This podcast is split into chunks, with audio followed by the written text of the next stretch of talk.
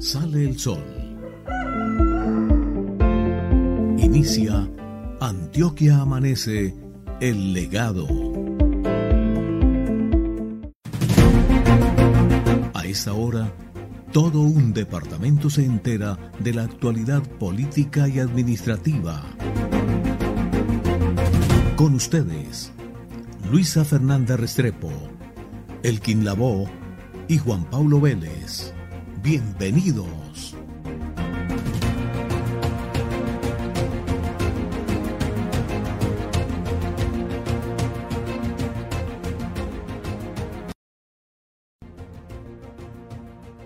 Seis de la mañana, un minuto. Señoras y señores, muy buenos días. El saludo muy cordial para todos ustedes. Somos Antioquia Amanece el Legado programa que transmitimos a través de los 1440 AM Colmundo Radio, desde Medellín para el mundo, con los 1440 y las ondas hercianas. Nos ven y nos escuchan en nuestra cuenta de Facebook Live. Aparecemos como Antioquia Amanece el Legado. También estamos a través del canal TVN Global en diferentes sistemas de cable de todo el país y también a través de la APP TVN Global de descarga gratuita para dispositivos Android y OS. TVN Global, donde tú estás. Un saludo muy cordial para todos los administrativos, periodistas, comunicadores, parte técnica de TVN Global. Hoy es miércoles 13 de octubre del 2021 y el despertar es una ganancia en la vida y sobre todo si hay salud y si no la tiene, pues péguese del mejor médico, que es Jesucristo. Un saludo muy especial hoy para esas personas que con sus vehículos transportan a los niños, a los estudiantes y están en sintonía de Antioquia Amanece el legado. Y entonces nuestro ingeniero, a través de la virtualidad, el realizador virtual, se llama Leonardo Chica, nuestro productor Carlos Ramírez. Estos periodistas hacemos Antioquia Amanece Legado y madrugamos para todos ustedes. El saludo muy cordial, llama recuperado y esperando que esté muy bien él y su familia. Don Juan Pablo Vélez, muy buenos días. Orden público con Juan Pablo Vélez, presente y futuro del periodismo de Antioquia. Elkin, buenos días. Un saludo muy especial para usted, para todos los compañeros de la mesa de trabajo y por supuesto para todas las personas que hasta ahora nos ven, nos siguen y nos escuchan a través de las diferentes redes sociales de Antioquia Amanece el Legado. Sean todos bienvenidos también a todas las personas que nos escuchan a través de los 1440 AM, Colmundo Radio. Gracias a Dios un nuevo día, mejorando de esta gripa, nada de COVID eh, hay que agradecerle a Dios por la salud y pedirle por la salud de muchas personas que en estos momentos pues sufren cualquier quebranto de la misma. Iniciamos con temas de orden público. Soldados del Ejército Nacional, de manera coordinada con la policía, lograron la captura de dos mujeres presuntas integrantes del grupo armado organizado Clan del Golfo, subestructura Edwin Román Velázquez Valle, en zona rural del municipio de Buriticá las mujeres estarían extorsionando al gremio minero de la región y atemorizando a los campesinos con fines de acrecentar las finanzas ilícitas de la organización criminal para la posible ejecución de acciones terroristas en contra de la fuerza pública y además de la población civil. En el desarrollo de la operación se incautaron pistolas, dos revólveres, 95 cartuchos, cuatro proveedores, además de 90 estopines y 3 metros de cable para la elaboración de artefactos explosivos. En otras noticias de orden público, ya en el área metropolitana del Valle de Aburrá, pues en Copacabana Norte, eh, hay consternación tras encontrar el cuerpo sin vida del sacerdote anglicano Emiro Coronado el, dentro de su capilla. Este hombre de 62 años, párroco de la capilla Cristo Sanador, fue hallado tendido en un jardín de esa parroquia en la vereda El Noral. luego de varios días sin que sus feligreses supieran de él, pues no ofició las misas del jueves, el viernes, el sábado ni el domingo. La inspección indica que la víctima estaba tendida boca abajo y con signos de un golpe en la cabeza. Sin embargo, se desconoce si fue consecuencia de una agresión o un accidente en la capilla al caer de su misma altura.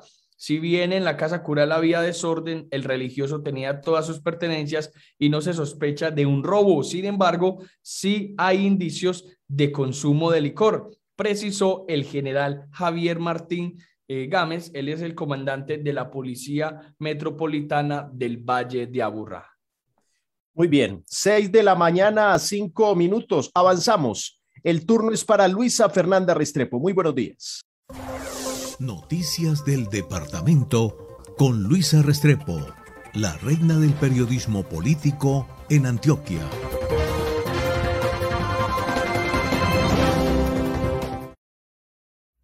Muy buenos días eh, para los compañeros quienes integramos esta mesa de trabajo y este equipo de Antioquia Amanece el Legado. Para todos nuestros oyentes y cibernautas, eh, bienvenidos y gracias por estar nuevamente con nosotros por madrugar con nosotros, por estar cumpliendo con esta cita informativa. Nosotros aquí haciendo el periodismo serio, el periodismo decente, el periodismo prudente y todos los días estaremos aquí acompañándolos. Mucha atención que desde la gobernación de Antioquia se entregará dotación de 45 motos y 12 camionetas para reforzar la seguridad en el Urabá antioqueño. Esto debido a los 171 homicidios que se han registrado en lo que va del año en esta subregión del departamento de Antioquia. Esto es eh, para sumar entonces también la totalidad de los homicidios del año 2020. La gobernación de Antioquia gestionará con el gobierno nacional un nuevo pabellón para los sindicados en la cárcel El Reposo en el municipio de Urabá. Esto lo anunció el gobernador de Antioquia, Aníbal Gaviria Correa, quien lideró una reunión territorial focalizada de seguridad en el Departamento de Policía de Urabá. Allí se analizaron diversos temas relacionados con la seguridad pública y ciudadana, la protección de los derechos humanos y especialmente la vida como pilar fundamental para la administración departamental. De esta manera, entonces, se toman decisiones y se hace entrega de esta dotación, reiteramos, 45 motos y 12 camionetas para reforzar la seguridad. Muy bien, 6 de la mañana, 8 minutos. Yo soy Elkin Labó y en compañía de mis amigos hacemos Antioquia Amanece el Legado.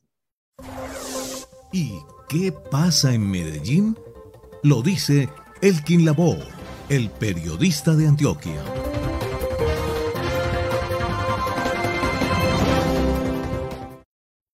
Mucha atención. La alcaldía de Medellín advierte que con un acto inicial que se cumplió en eh, Parques del Río en Medellín, se realizó la firma del Pacto por la Igualdad para ser una ciudad libre de discriminación.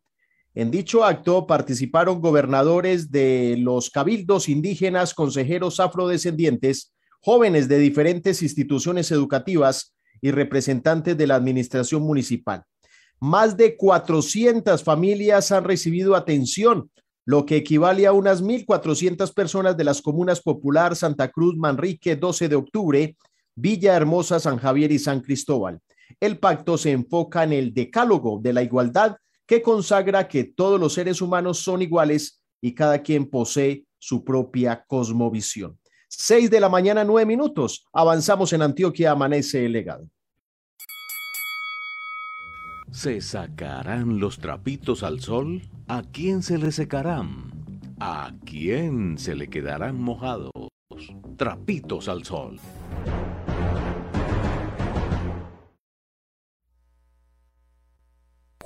Julio González Villa ha llegado al Consejo de Medellín en reemplazo de Gabriel Dip. Recordemos que Julio González ha sido promotor y vocero de los movimientos de revocatoria sobre Daniel Quintero como alcalde de Medellín. Llegó al Consejo y armó el zafarrancho porque Julio González le tiró un vainazo a la mesa directiva del Consejo. Escuchemos. Maña es destreza, habilidad, también artificio. Y yo estoy diciendo que la mesa directiva está actuando mañosamente así le choque a alguien de mi bancada. Aquí no estamos votando por bancadas. Aquí cada uno representa a la ciudad y a sus electores. Y puede que haya equivocaciones de buena fe, pero son equivocaciones. Yo no estoy llegando por primera vez a un puesto público. Yo sé cómo se manejan las cosas. Y las cosas se hacen como en un embudo. Aquí no entran sino estos cuatro. Y ahí viene la selección. Ahí es donde aparece la maña. Yo no puedo salir a decir que voy a escoger al más barato si voy a pedir un raspado en la playa o voy a pedir un hielo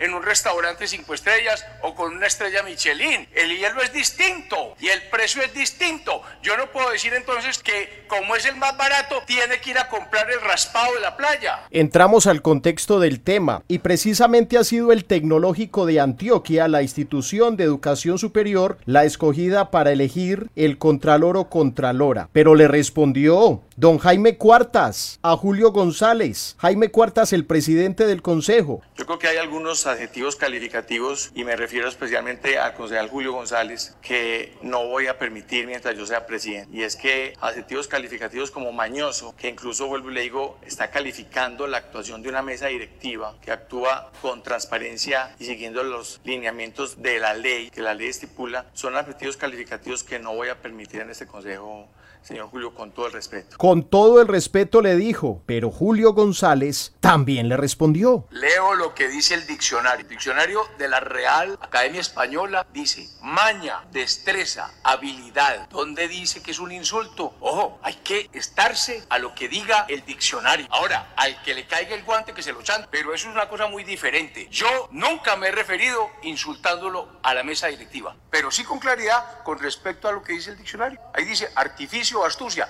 Eso es un insulto, señor presidente. Pero también dijo que al que le caiga el guante que se lo chante. Ah, pero Jaime Cuartas no se quedó callado. Pues una cosa era lo que diga el diccionario y otra cosa era lo que la, la cultura y la, y la jerga común de la gente en esta ciudad define como maña. Si usted le dice a una persona que es mañosa, yo particularmente creo que la está insultando. Entonces yo creo que eso de apegarnos al significado, eso sí que yo creo que tiene varias interpretaciones. Cuando uno se refiere a algo mañoso, me parece que está usted generando un manto de duda y una suspicacia sobre las personas. No voy a permitir mancillar el nombre ni, ni la honra de nadie en este recinto y eso sí lo tengo claro y usted sabe que en, este presidente va a tener una persona que le exige respeto y buen comportamiento en este recinto. Pero el debate no paró aquí, porque en su exposición Jaime Cuartas, concejal de Medellín, advirtió que una convocatoria pública para que las universidades se presenten en torno a una de ellas escoger al contralor o contralora de nuestra ciudad de Medellín, que llegaron tres propuestas que al final se escogió al Tecnológico de Antioquia. Desde un principio, y como veíamos venir esto, afortunadamente lo veíamos venir, eh, fue una decisión de la mesa directiva en la cual hay una representación de la oposición. Esta mesa directiva tiene un integrante de la oposición. Sí, no se les olvide eso, por favor. Segundo, me parece muy delicado que ustedes estén cuestionando las decisiones de la mesa directiva y generando suspicacias, porque precisamente para evitar suspicacias es que nosotros no decidimos la Universidad de Edo ni definimos una universidad como han hecho en otras partes, que han llamado directamente a universidades a que, a que lleven el proceso. Nosotros hicimos una invitación amplia, transparente y suficiente para que todas las instituciones de educación superior se presentaran. Se presentaron tres instituciones de educación superior, EAFID,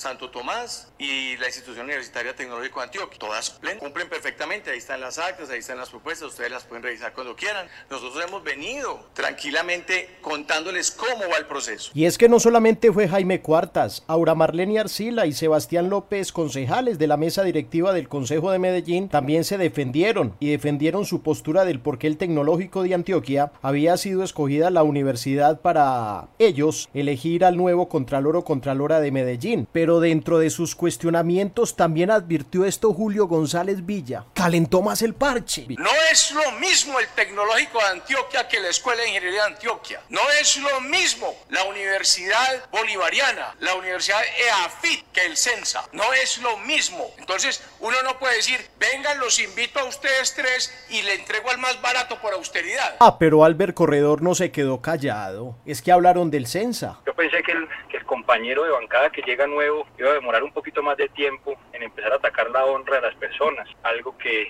desde hace mucho tiempo lo ha venido demostrando para con este servidor. Espero también por el manifiesto los preparo porque el hombre también se mete con, con la familia. Doctor Julio, comparar instituciones educativas es fácil, pero hacerlo desde el conocimiento técnico exige, primero que todo, mucha responsabilidad. Una universidad y una institución técnica laboral son dos cosas bien distintas. Ahora, si, si lo que busca doctor Julio es atacarme a mí al hablar de instituciones como Censa, yo creo que tiene que tener un poquito de, porque está usted insultando a miles y miles de personas, jóvenes, adultos, cientos de miles de egresados, miles de profesionales, docentes, académicos, que han hecho grandes esfuerzos, en especial los jóvenes estudiantes que por su condición socioeconómica de estratos 1 y 2 no tienen la bendición de estudiar en universidades donde estudió usted o donde estudié yo. Si me va a atacar a mí, atáqueme a mí, pero no se meta con los estudiantes, con la gente que está soñando con salir adelante. Por otro lado, doctor Julio, son instituciones distintas. Así como revisa los diccionarios, revise bien los sistemas educativos, en especial el de nuestro país, en el que usted y yo vivimos, y entenderá que una cosa es una institución de educación superior y otra cosa es una institución de educación para el trabajo y el desarrollo humano. Es que la familia de don Albert Corredor fueron los que forjaron, construyeron y son los dueños del Censa. Hay mucho más para contarles. Aquí, en Antioquia, amanece el legado. Julio González Villa llega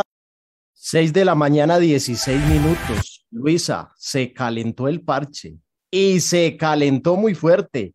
Tocaron el Censa y vea, esto de una don Albert Corredor. También habló Lina García, Fabio Rivera, el uno defendiendo la postura de la escogencia del Tecnológico de Antioquia y otros cuestionando, como Alfredo Ramos y don Daniel Duque. ¿Cómo le parece? Elkin, sí, complicada la situación allá en el Consejo de Medellín, eh, lo que sucedió ayer en plena sesión de la corporación, pero vamos a esperar, Elkin, finalmente, quién tiene la razón, quién tiene la razón sobre ese proceso de elección de Contralor o Contralora en la ciudad de Medellín. Amanecerá y veremos, dijo un ciego, y yo sí quiero esperar cómo termina ese proceso de elección, esa convocatoria pública. Todos queremos saber cómo termina tanto esa elección como el debate que va a seguir generando el señor Julio González Villa. Elkin, Luisa, si yo les digo mañosos, ustedes se enojan, ustedes se enojan conmigo. Sí. Luisa. Pues yo no me voy a enojar porque usted lo va a decir de cariño, mañositos, pero, pero es una expresión, claro, ante la Real Academia de la Lengua tiene un significado universal. Claro. Pero es una expresión muy nuestra y, hasta hace parte de, del vulgo, mañoso. Y la maña generalmente no es buena. sí, sí, sí, sí. No, no me enojo, pero sí me siento. Sí, claro. Siéntese, tranquila. Seis de la mañana, 18 minutos. Doña Luisa Fernanda, vamos a estos mensajes y entramos de una vez con su nos pica la lengua. Entidades efectivas, lo que usted necesita en todo tipo de dotaciones para su empresa. La solución en nuestras manos. Servicio, calidad y cumplimiento. Llámanos o escríbenos al WhatsApp 305 11 5700 entidades efectivas 305 11 5700.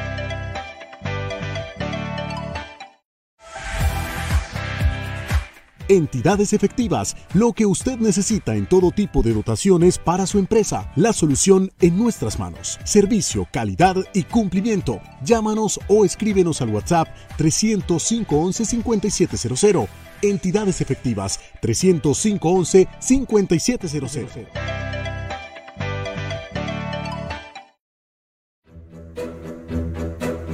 Pica la lengua. Mm, ¿Con qué irán a salir?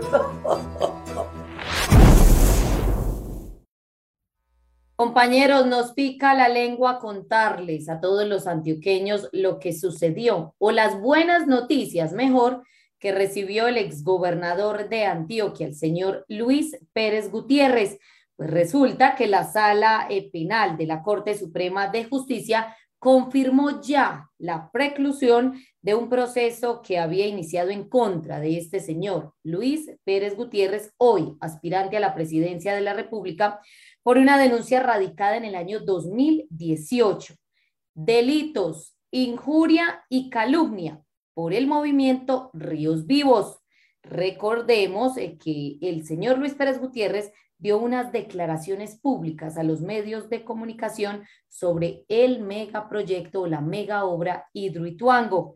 Pues esto viene desde el 2018, como ya lo, dijimos, el señor Pérez Gutiérrez eh, dijo, dijo que el movimiento Ríos Vivos estaba creando obstáculos por sus reparos públicos y por obviamente sus opiniones y protestas respecto a la obra. En comentarios que fueron precisamente calificados por Ríos Vivos como potenciadores de la estigmatización del movimiento y que explicaron se habría materializado con las amenazas que algunos de sus eh, participantes o de sus integrantes recibieron. Se sintieron incómodos los integrantes del movimiento Ríos Vivos cuando en ese entonces, en el 2018, el señor Luis Pérez Gutiérrez dio esas declaraciones ante los medios de comunicación. Hoy la justicia le da la razón, o más bien la sala penal de la Corte Suprema de Justicia le da la razón al señor Luis Pérez Gutiérrez. Y así se cierra el caso de esta denuncia interpuesta por el movimiento Ríos Vivos, denuncias eh, o más bien delitos, injuria y calumnia. Y queda cerrado el proceso y pues pasa la página al señor Luis Pérez Gutiérrez, ex gobernador de Antioquia, con esta situación. 6 de la mañana, 21 minutos, compañeros internautas, oyentes, pues vamos de nuevo al Consejo de Medellín porque otro debate que se está dando, otro rifirrafe que se está dando, es en torno a UNE, a EPM y a la decisión que quieren tomar o que se está tomando por estos días en el Consejo de Medellín si se vende o no estas acciones que tiene EPM en UNE. Dice Simón Molina, Daniel Quintero presiona públicamente a los concejales de Medellín para que se apruebe la venta de, uno, de UNE sin tener información suficiente para una decisión tan importante. Veamos y escuchemos la denuncia, que a propósito para muchos es grave, eh, sobre el alcalde de Medellín, Daniel Quintero, y algunos de sus funcionarios en la alcaldía de Medellín. Como concejal de Medellín, le exijo al alcalde que respete la autonomía y la independencia del Consejo de la ciudad. El alcalde y algunos de sus secretarios están amenazando públicamente a los concejales y presionando la votación de la venta de las acciones de EPM en UNE Telecomunicaciones. El alcalde y sus secretarios están cayendo en una presunta ilegalidad que pondré en conocimiento de la Procuraduría General de la Nación. Alcalde, yo no voy a ceder a sus presiones respéteme a mí y respete a los ciudadanos a los que yo represento. Ahí está, compañeros internautas oyentes. Dice entonces el concejal por el Partido Centro Democrático, quien está haciendo oposición a la administración de Daniel Quintero, que denunciará ante las autoridades competentes esta presión indebida, según él, tanto de los eh, funcionarios de la alcaldía de Medellín como por parte del alcalde Daniel Quintero Calle. Vamos a estar también muy pendientes, compañeros internautas oyentes, porque en el desarrollo de nuestro informativo, de nuestro noticiero, pues mostraremos lo que dicen algunos políticos al respecto del debate eh, de UNE en el Consejo de Medellín. Tiene razón, más adelante estaremos muy pendientes también porque esto es de lado y lado, desde la administración municipal, el mismo alcalde, funcionarios, la secretaria privada, secretario de gobierno, pues hablan y cuestionan a los concejales que en un momento dado van a votar y que votarían por el no en cuanto a la venta de acciones que le pertenecen a la alcaldía de Medellín sobre UNE. Y algunos de los corporados, pues también, eh, que de una vez hay que decirlo, van a votar en contra, están cuestionando esta situación por parte de la administración municipal. Está muy caliente el tema en el Consejo de Medellín me dicen que uno entra al consejo y la temperatura es, llega como a 40 grados, que uno llega y eso es caliente, caliente, caliente, el consejo de la ciudad.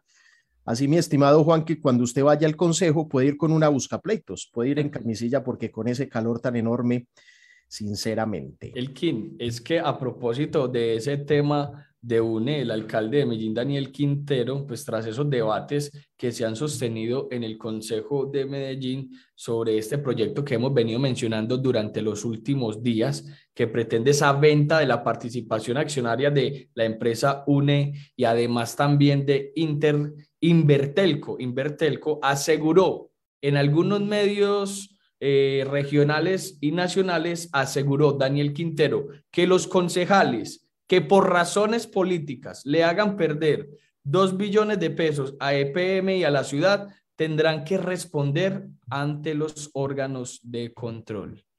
Tendrán que responder ante los órganos de control, es lo que está diciendo entonces Daniel Quintero sobre este debate. 6 de la mañana, 25 minutos. Después de estos mensajes vamos a entrar con nuestro primer invitado y a seguir hablando del Consejo de la Ciudad de Medellín.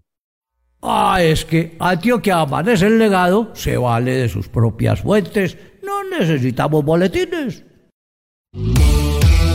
Ponte tu mejor pinta y enciende motores porque la Alcaldía de Envigado te invita a participar en el primer desfile de motos clásicas y antiguas, el domingo 24 de octubre saliendo del Polideportivo Sur en la Semana de la Cultura y Fiestas del Carriel 2021. Envigado es tradición. Inscribe tu moto hasta el 20 de octubre en www.caracol.com.co slash Medellín y prepárate para disfrutar de un evento pionero en la ciudad señorial. Juntos sumamos por Envigado. En Medellín vamos bien. Pusimos en marcha el Metro Plus de la Oriental y el Metro Cable Picacho que beneficia a más de 420 mil personas. Avanzamos en obras del Metro de la 80 que será una realidad para convertirnos en una ecociudad con movilidad sostenible. Alcaldía de Medellín. Medellín Futuro. Le madrugan a la información en Antioquia. Se caracterizan por la calidad de sus informaciones y la seriedad en sus opiniones. Ellos son Juan Pablo Vélez, Luisa Restrepo y Elkin Lavoe. 6 de la mañana, 26 minutos. Doña Luisa Fernanda, el turno es suyo. Elkin, sí, más información en el departamento de Antioquia. Pues hay que contar que desde la administración eh, departamental eh, Antioquia Unidos abre unidades centinela de virus respiratorios en Yarumal y Yolombó. ¿Cuál es la idea? Identificar los virus circulantes en ambos municipios. Es el propósito de esta estrategia piloto que espera poder replicarse en otras regiones del departamento. Otro de los objetivos es que con la puesta en marcha de ambas unidades en estos dos municipios, en un año hagan parte de la red de unidades centinelas del Instituto Nacional de Salud. Así lo han informado desde la administración departamental en cabeza del gobernador Aníbal Gaviria Correa y desde la Secretaría Seccional de Salud y Protección Social de Antioquia en cabeza de Lina Bustamante. Es una prueba piloto que se realizará entonces en estos dos municipios, Yarumal y Yolombó, unidades centinela de virus respiratorios. 6 de la mañana, 28 minutos, compañeros, internautas, oyentes. Nosotros hemos estado muy pendientes, Luisa, del tema o de los temas en el municipio de Caldas, sur del área metropolitana del Valle de Aburrá. Pues hoy hay un movimiento en el Consejo Municipal. Hay movimiento en el Consejo Municipal, pues sale de su curul, dicen, que por motivos personales, algunos dicen que por motivos personales, pero otros dicen que hay motivos políticos. Sale de su curul Mariela Vanegas, ella es concejal por el partido de la U. Hoy se mueve entonces ese consejo y llega el señor Felipe Lopera. Entra por Mariela Vanegas, pues ella se retiró por motivos personales, reitero, y ambos obviamente son del partido de la U. Vamos a estar muy pendientes de cómo llega entonces Felipe Lopera, qué va a hacer en el Consejo Municipal, oposición, independencia o será de la coalición, de acuerdo con lo que ha hecho la bancada durante estos casi dos años en, el Consejo Municipal de Caldas, sur del área metropolitana del Valle de Aburra. ¿Qué están diciendo los políticos en sus redes sociales? 6 de la mañana, 29 minutos. ¿Qué están diciendo los políticos en sus redes sociales? Pues es sobre el tema de UNE. Rifirrafe eh, entre algunos concejales, algunos le tiran a la administración, la administración le tira a los concejales, amenazas van, amenazas vienen, mucha cosa, pero en este caso vamos a ver ¿Qué dice Daniel Duque? Daniel Duque es concejal por el partido Alianza Verde y también ha venido haciendo oposición eh, a la administración de Daniel Quintero, diferente a lo que viene haciendo Jaime Cuartas, que también hace parte de la Alianza Verde y quien en este momento es el presidente del Consejo Municipal. Dice entonces, tutelan y amenazan a los concejales por Twitter con sus secretarios de despacho y sus bodegas, censuran a la prensa que los critica, despiden a los que no le copian. Sin embargo, cada vez está más solo, cada vez está más desacreditado Ánimo Medellín, no nos rendiremos.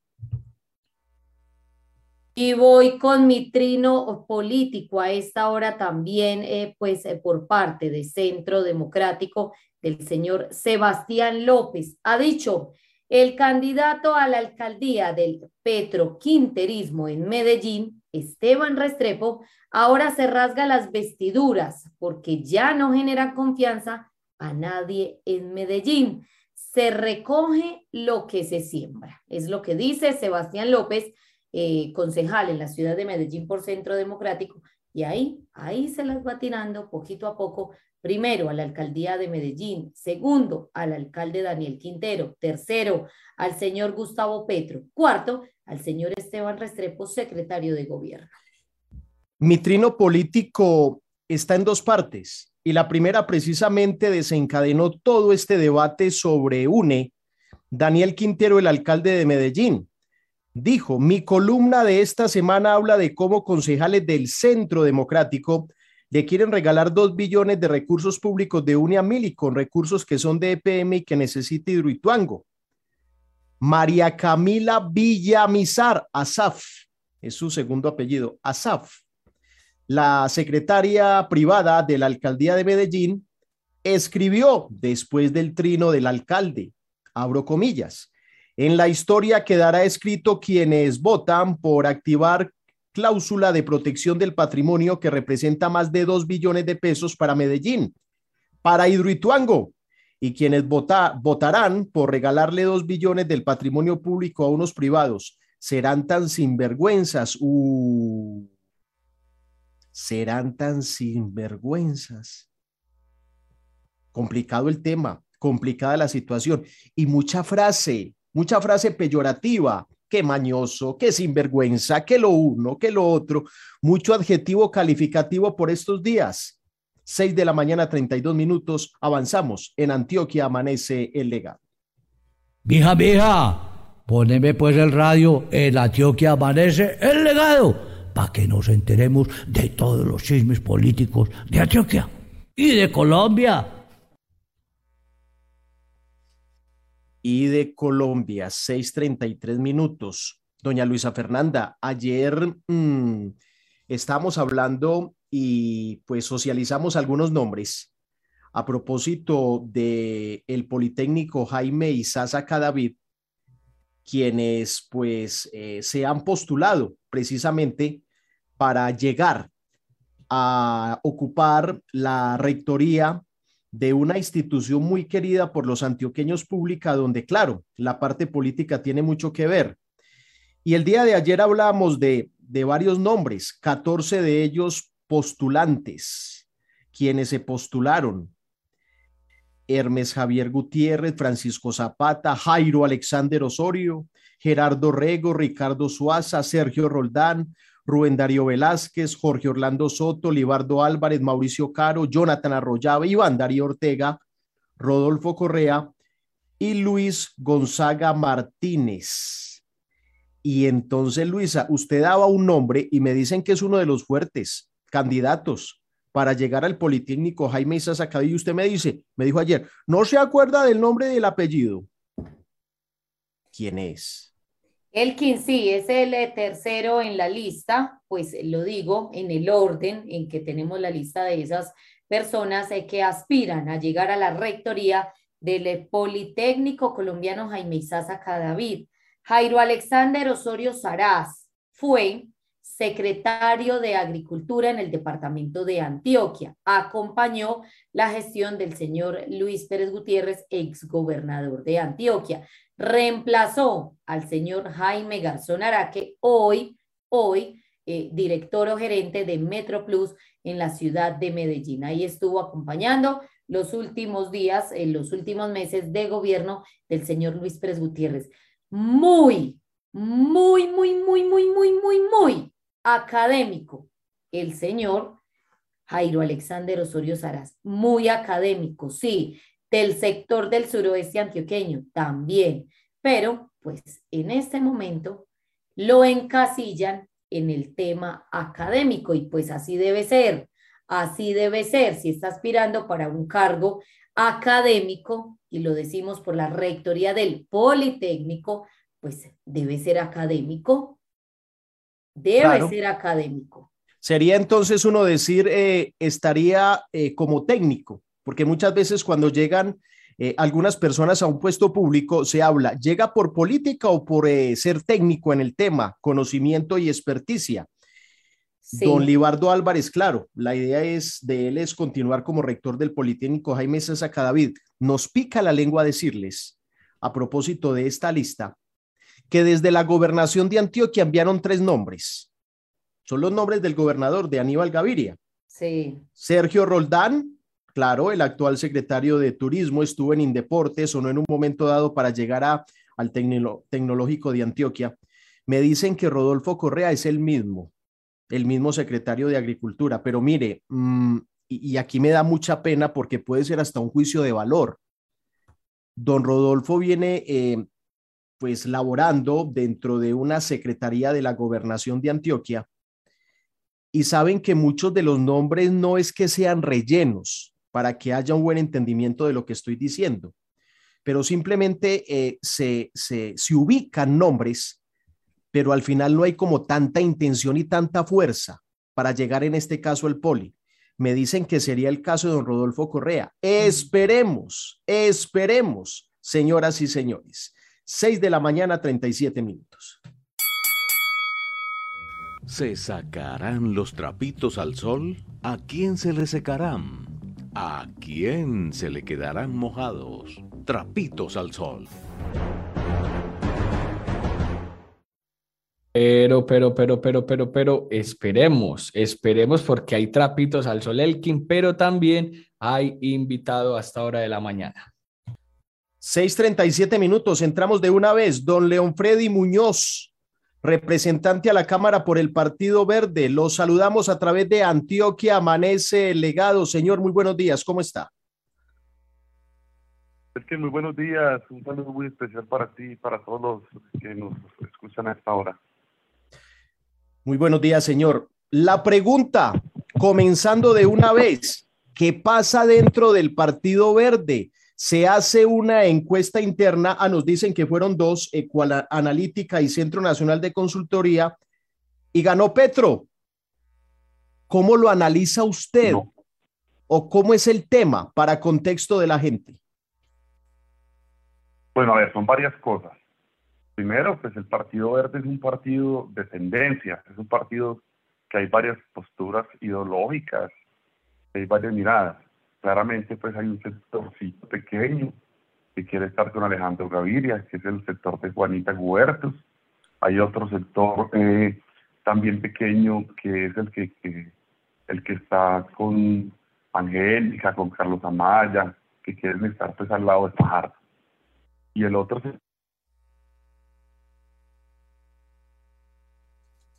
Vamos a revisar ahí el sonido con don, don León Freddy Muñoz, eh, nuestro realizador audiovisual, porque se ha caído la llamada. Sí, en estos días y ayer precisamente entregamos mm, la encuesta y fueron dos por parte de Centro Nacional de Consultoría y Ecoanalítica, pues donde se advierte que la contrató el Partido Verde la contrata el Partido Verde, mi estimado Juan Pablo, y al final ganó Petro y segundo lugar don Sergio Fajardo. Don León Freddy, ¿nos escucha?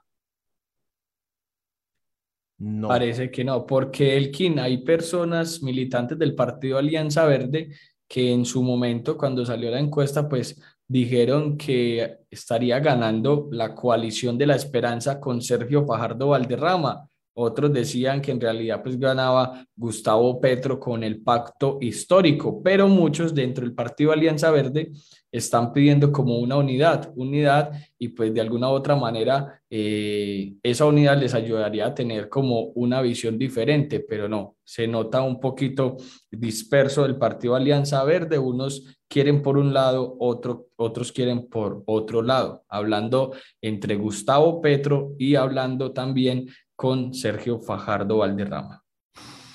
Muy bien, 6 de la mañana, 40 minutos, vamos a revisar eh, eh, don León Freddy, ¿nos escucha? Ahí lo escucho en el fondo. Don León Freddy Muñoz, ¿nos escucha a esta hora? No, no. Volver a hacer la llamada, compañeros. Vamos a estos mensajes comerciales y ya regresamos porque hay que profundizar sobre lo que ocurre con el Partido Verde. En Itagüí apuntamos a la reactivación económica.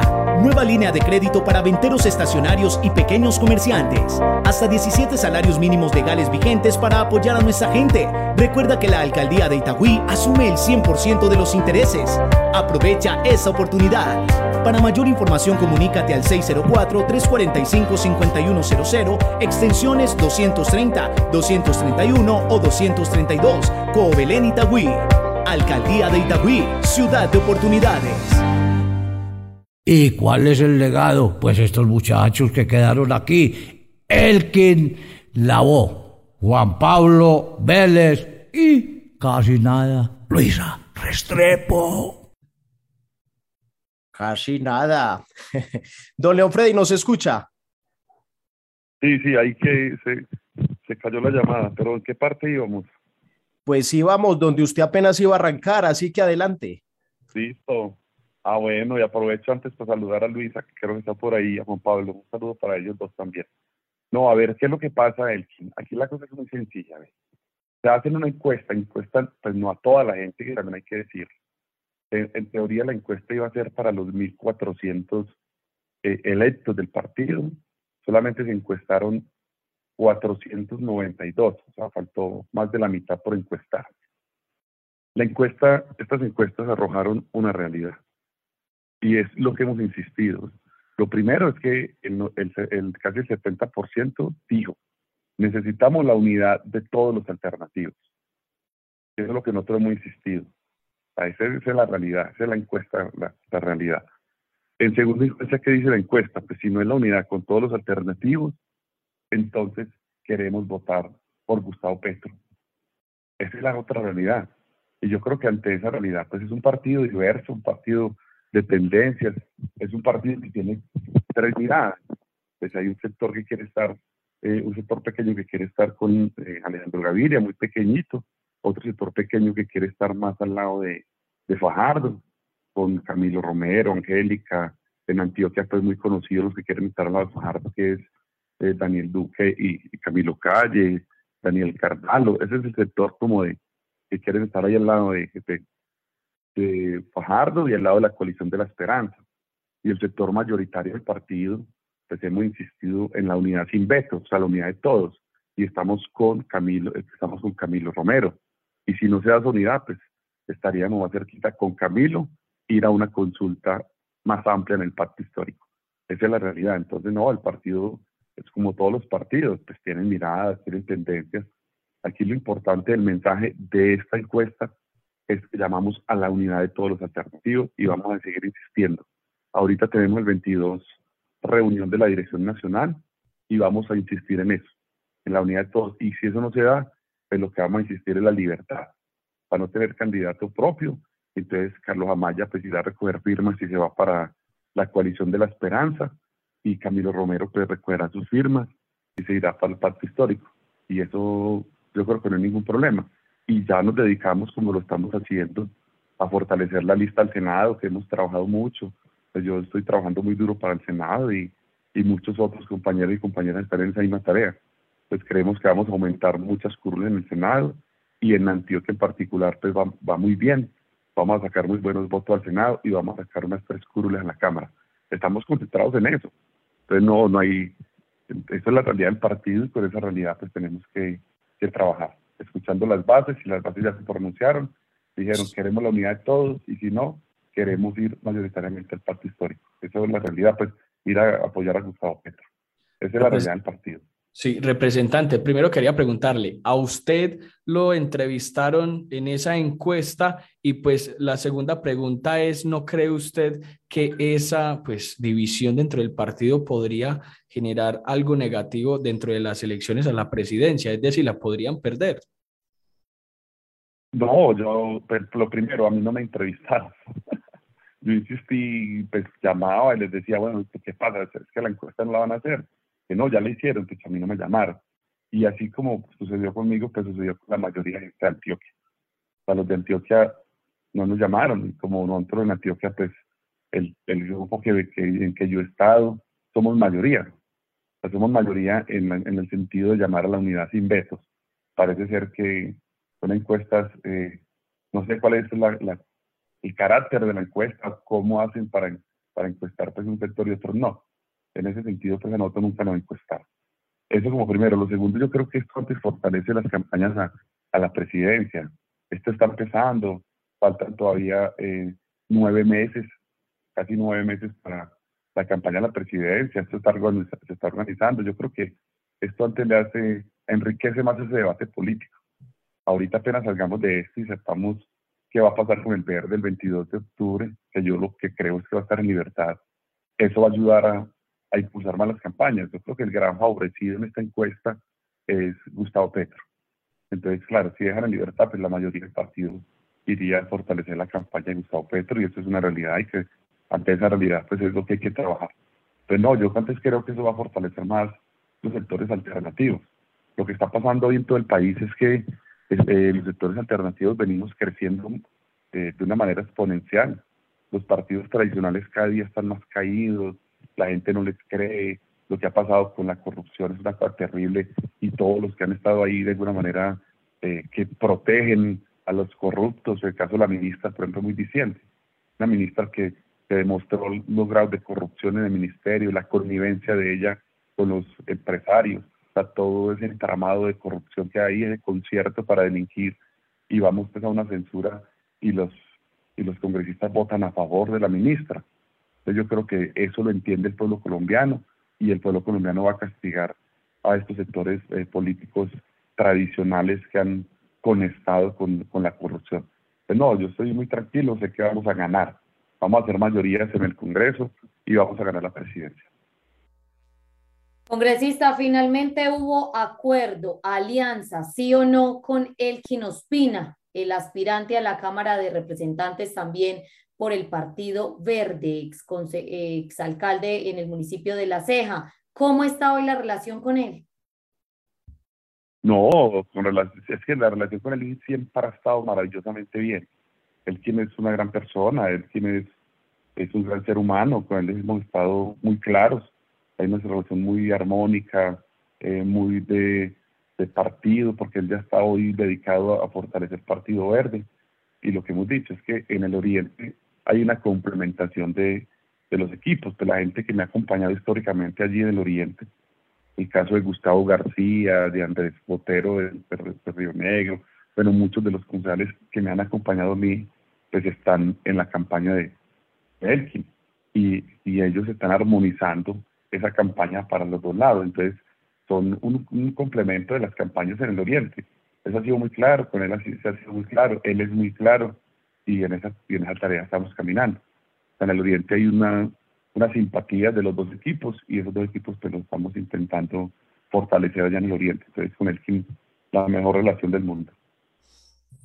Estamos hablando con León Freddy Muñoz, representante a la Cámara por el Partido Verde. Usted ha advertido públicamente el apoyo al alcalde de Medellín, Daniel Quintero.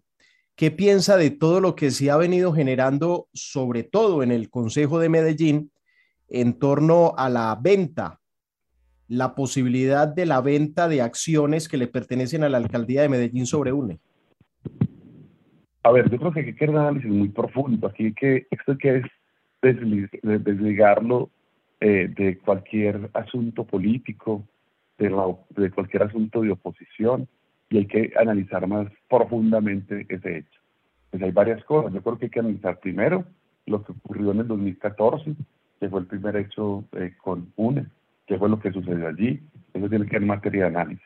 Y lo segundo es todo esto nuevo que está pasando con un modelo de telecomunicaciones, con la empresa cómo está funcionando y hacer, yo creo que el análisis económico desligado del análisis político. Porque ¿qué es lo que está pasando? Yo he, he escuchado varias intervenciones que es simplemente porque están en oposición al alcalde, porque les dan una orden cómo deben de votar.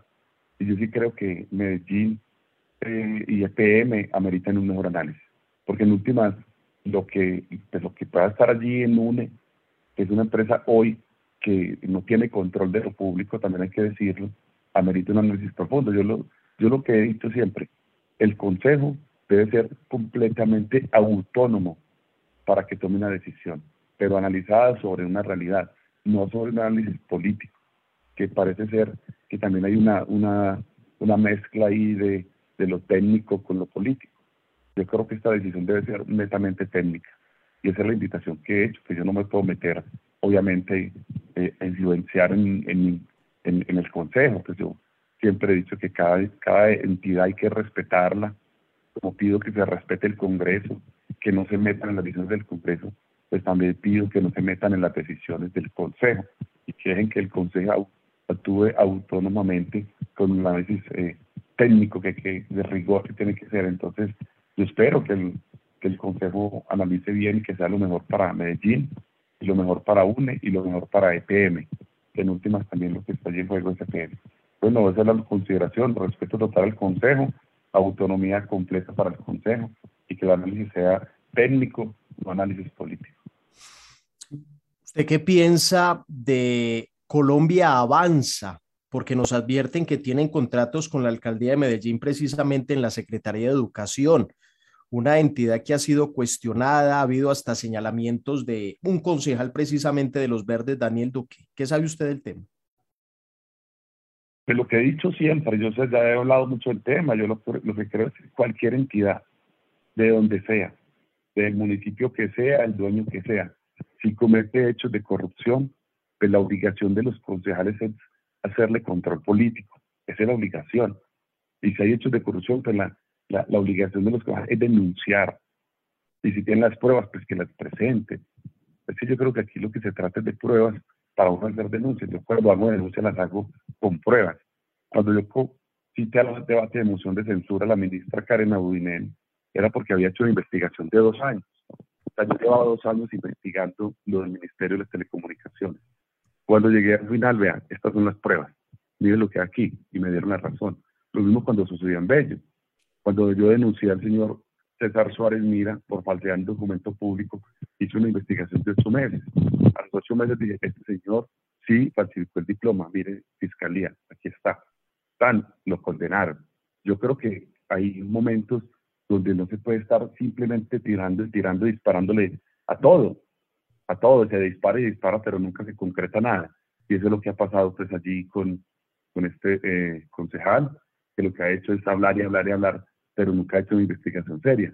Yo los invito a hacer control político, esa es que la función, la función del consejo es hacer control político pues, y debatir sus proyectos de acuerdo, aprobarlos o no, pero hacer control político serio, no politiquero, porque aquí también se enfrentan unas cosas desde la politiquería. Entonces, no, la invitación es hacer control político, cuiden los recursos públicos.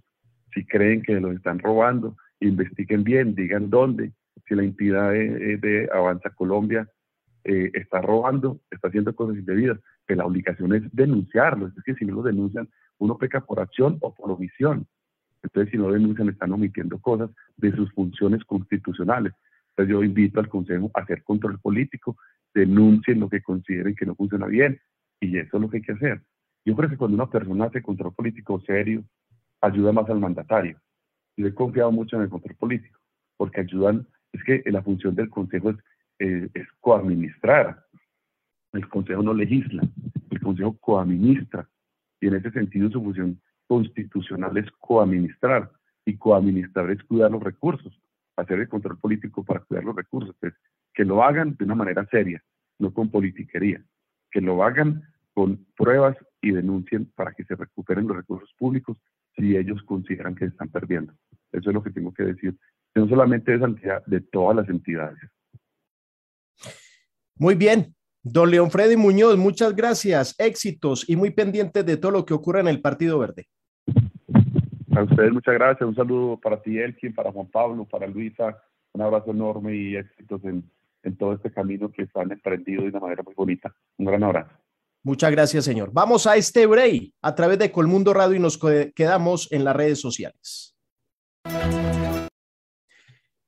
6 de la mañana, 55 minutos. Avanzamos. En Antioquia amanece el legado. ¿Cuál es el último reporte, don Juan Pablo Vélez, eh, sobre el tema del extranjero allá en el Parque Lleras, que estaba con una dama ligerita de ropa y esto ha generado un debate, una reacción y hasta el pedido y la solicitud del alcalde de Medellín para que este extranjero sea excluido de nuestro territorio, fuera.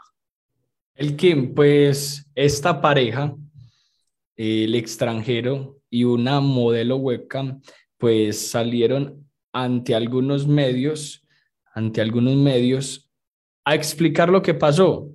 Y lo que estaban explicando era que estaban realizando un contenido para adultos, un contenido para adultos pero lo indignante, de acuerdo con los comentarios, es el horario en el que se hizo y el día donde había mucha gente alrededor de este sector de El Lleras. Pues hubo polémica, Elkin, pero ellos explicaron que se debía a un contenido para adultos mayores porque la mujer es webcam y además porque ah, dicen que ella estaba era disfrazada a propósito de este mes de Halloween. Luisa, ¿por qué medio se sonríe? Y es que esa situación ha generado mucho debate.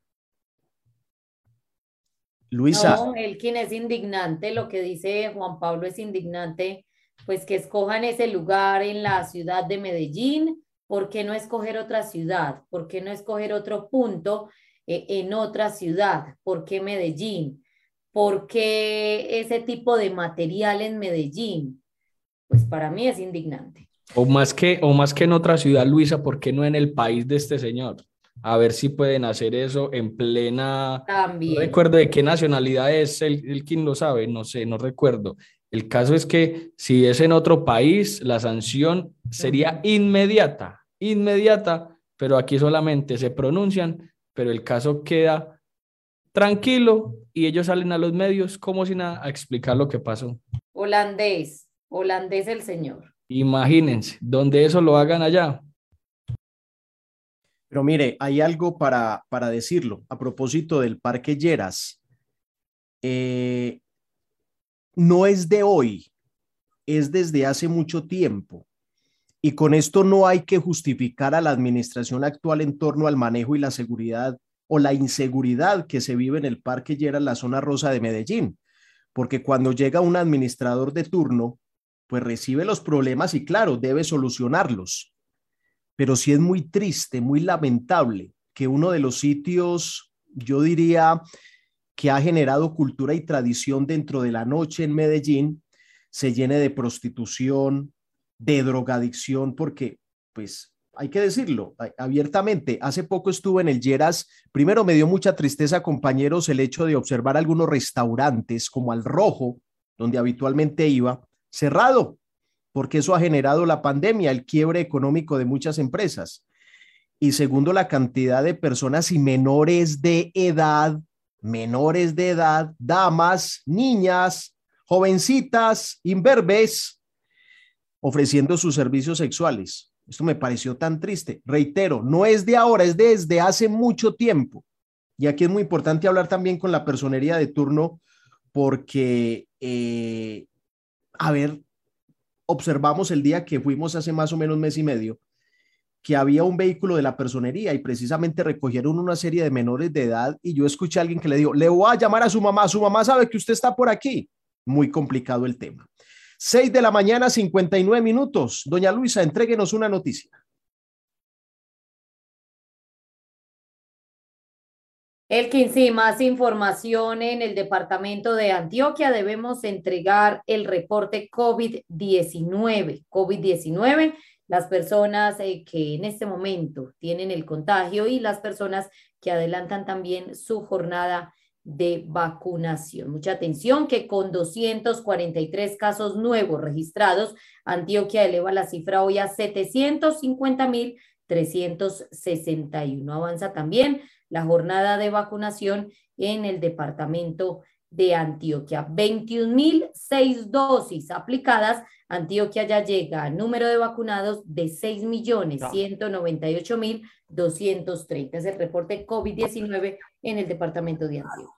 Siete de la mañana en punto. Conectamos de nuevo a través de las ondas hercianas con Colmundo Radio después del break. Y estamos de nuevo en la radio 1440 AM. También, señoras y señores, nos ven, nos escuchan a través del canal TVN Global en diferentes sistemas de cable de todo el país y también a través de la APP TVN Global de descarga gratuita para dispositivos Android, Apple TVN Global, donde tú estás. Vamos de una vez con lo que es noticia. En Antioquia amanece el legado, lo que es noticia.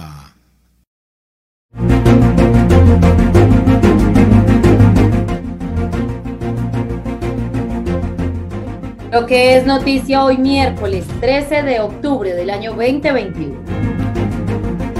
Soldados del Ejército Nacional de manera coordinada con la Policía Nacional lograron la captura de dos mujeres presuntas integrantes del grupo armado organizado Clan del Golfo, subestructura Edwin Román Velázquez Valle, en zona rural del municipio de Burticam.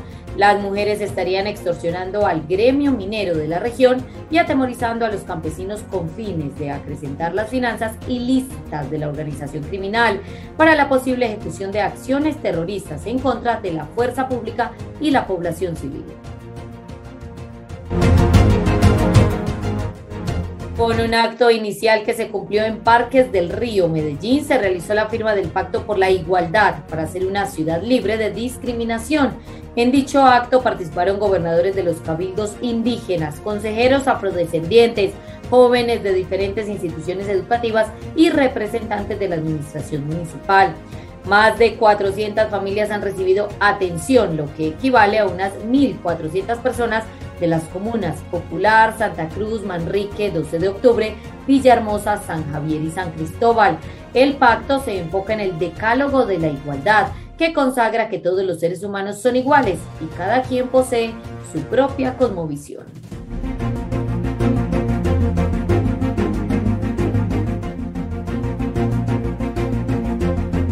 La gobernación de Antioquia entregará dotación de 45 motos y 12 camionetas para reforzar la seguridad en el Urabá antioqueño. 171 homicidios se han registrado en lo que va del año en el Urabá. La gobernación de Antioquia gestionará con el gobierno nacional un nuevo pabellón para los sindicados en la cárcel El Reposo de este municipio. En Copacabana, Antioquia, hay consternación tras encontrar el cuerpo sin vida del sacerdote anglicano Emiro Coronado Navarro dentro de su capilla. Este hombre de 62 años de edad, párroco de la capilla Cristo Sanador, fue hallado tendido en un jardín de esa parroquia en la vereda El Noral, luego de varios días sin que sus feligreses supieran de él, pues no ofició las misas del jueves, viernes, sábado ni el domingo. La Secretaría de Salud y Protección Social del municipio de Itagüí ha realizado este año cerca de 5.000 visitas de inspección, vigilancia y control sanitario a los establecimientos de comercio, de comercio abiertos al público que desarrollan diversas actividades económicas que pueden generar un factor de riesgo epidemiológico para la población. Entre las actividades de salubridad realizadas en estas jornadas se destacan Capacitaciones y auditorías a IPS del municipio en gestión de residuos hospitalarios. Capacitaciones a la comunidad en general, con una asistencia de 1.615 participantes en el manejo higiénico de alimentos. Se desarrollaron 90 actividades de control químico de plagas y 10 de Aedes eh, o mosquito del dengue, como vectores en espacios y establecimientos públicos. Adicionalmente, en este municipio del Aburrá Sur se han intervenido a 22.818 mascotas entre caninos y felinos con desparasitación y vacunación antirrábica, buscando reducir y o minimizar la mortalidad por transmisión del virus de la rabia.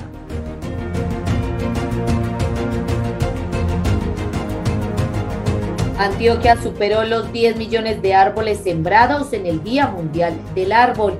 El gobierno departamental, las corporaciones autónomas regionales y las administraciones municipales sembraron más de 2 millones de árboles en Antioquia durante la conmemoración del Día Mundial del Árbol, superando así los 10 millones de árboles, cifra alcanzada desde el inicio de la presente administración hasta la fecha. Este logro es el resultado del esfuerzo conjunto de múltiples organizaciones ambientales.